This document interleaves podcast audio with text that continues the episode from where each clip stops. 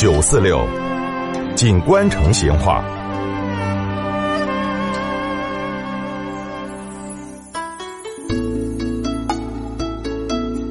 听众朋友，大家好，今天我们来摆一下鸡公车的龙门阵。按照这个李杰仁先生的说法，哈，鸡公车嘛应该叫鸡骨车，那么才对。嘿，为啥子呢？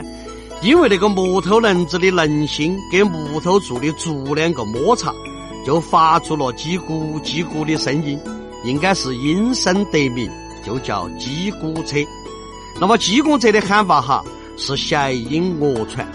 以前在成都到处嘛都看得到这个机工车，它是重要的传统运输工具跟这个代步工具。这个机工车哈分两种，高车跟矮车。轮子大，车身宽，两边有宽架架的，那个是高车。这种车除了要有人推，经常还需要有人在前头用绳子去拉纤。那么轮子比较小，两边有折架架的是矮车，因为机工车的轮子窄，它就不测路况，啥子田间小路、羊肠小道、独木小桥，它都照走不误。这个高车呢，可以载重四百到五百公斤。矮车就可以载重一百五到两百公斤，不过哈，推那么重的东西，没得点技术那个是不得行的哦。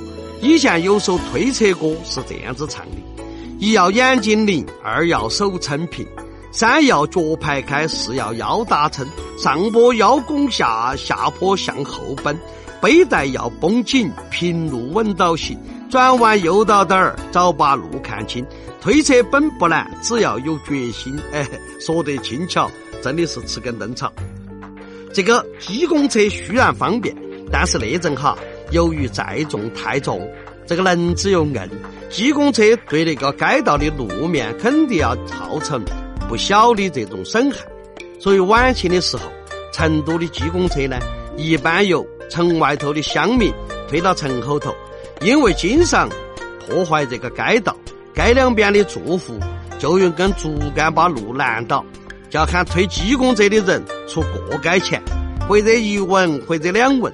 如果遇到不给钱的，就鼓捣坐车的人下来走路，或者喊车夫把机工车拿老起走，不准占地。哎，有段时间哈，警察局嘛只准机工车在城口头空地比较多的地方。或者城郊结合部一带活动，只有运送建筑材料的、运送粮食的机工车才不受限制。后头呢，就在那个市中心区域的那个街道的边边高上，就着了一些石槽槽出来。这个石槽槽呢，就是专门供那个机公车行走的，人车就各行其道。这样子嘛，才解决了长期积攒下来的矛盾。这个民国时期哈。成都的郊县，像啥子郫县、冠县、新都这些，都是机公车云集的地方，他们的生意也相当的火爆。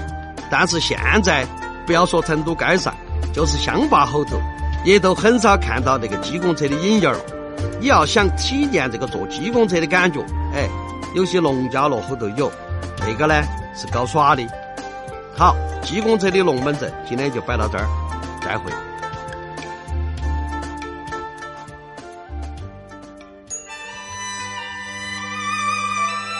成都的味道，耶，硬是有点长哦。